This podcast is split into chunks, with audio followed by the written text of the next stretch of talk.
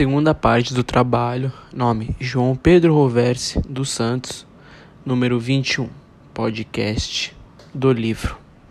Bom, o relato é certamente cercado de mistérios, e as impressões que eu tive ao ler este livro é que através desses documentos é que eles apresentam um fato, ou seja, o narrador vai contando a história do protagonista antes de sua vinda para o Brasil. Dessa forma, ele tenta desvendar o mistério, isto é, o motivo do suicídio.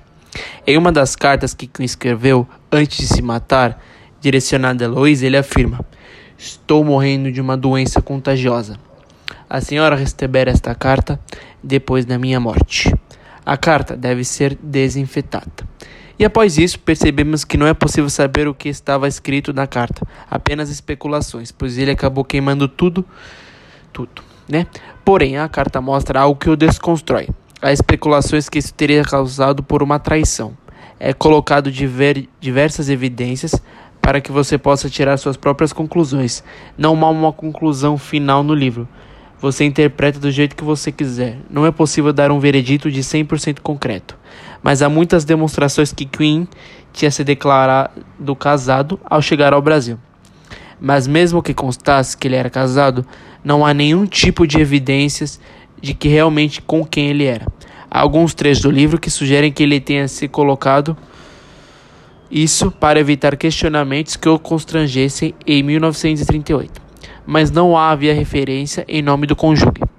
Em seguida, o antropólogo foi viver entre os índios. No dia de seu suicídio, ele estava em companhia dos índios João e Ismael. E de acordo com o primeiro narrador, Queen afirmava que era vigiado onde quer que estivesse, fazendo com que, de certa forma, adquirisse um certo quadro de depressão. Mais para frente, percebemos que, diante do sangue, do horror, os índios que ali tinham uma cultura diferente, vozes diferentes, movimentos diferentes, todos ao verem Queen morto, fugiram da aldeia apavorados ao perceberem que um homem estrangeiro que era acompanhado tinha se matado. Por isso que meu ponto de vista é que Queen tirou sua vida pelo motivo de estar em um estágio de depressão e lutou até onde deu para sair de onde estava. Mas após quatro dias ele decidiu aliviar sua dor e acabou suicidando, deixando sua herança à sua irmã e mãe, sendo que a irmã destinou esse dinheiro ao instituto que trabalhava para financiar pesquisas e publicar as dele, no qual acabou por ter seu nome em um jornal específico.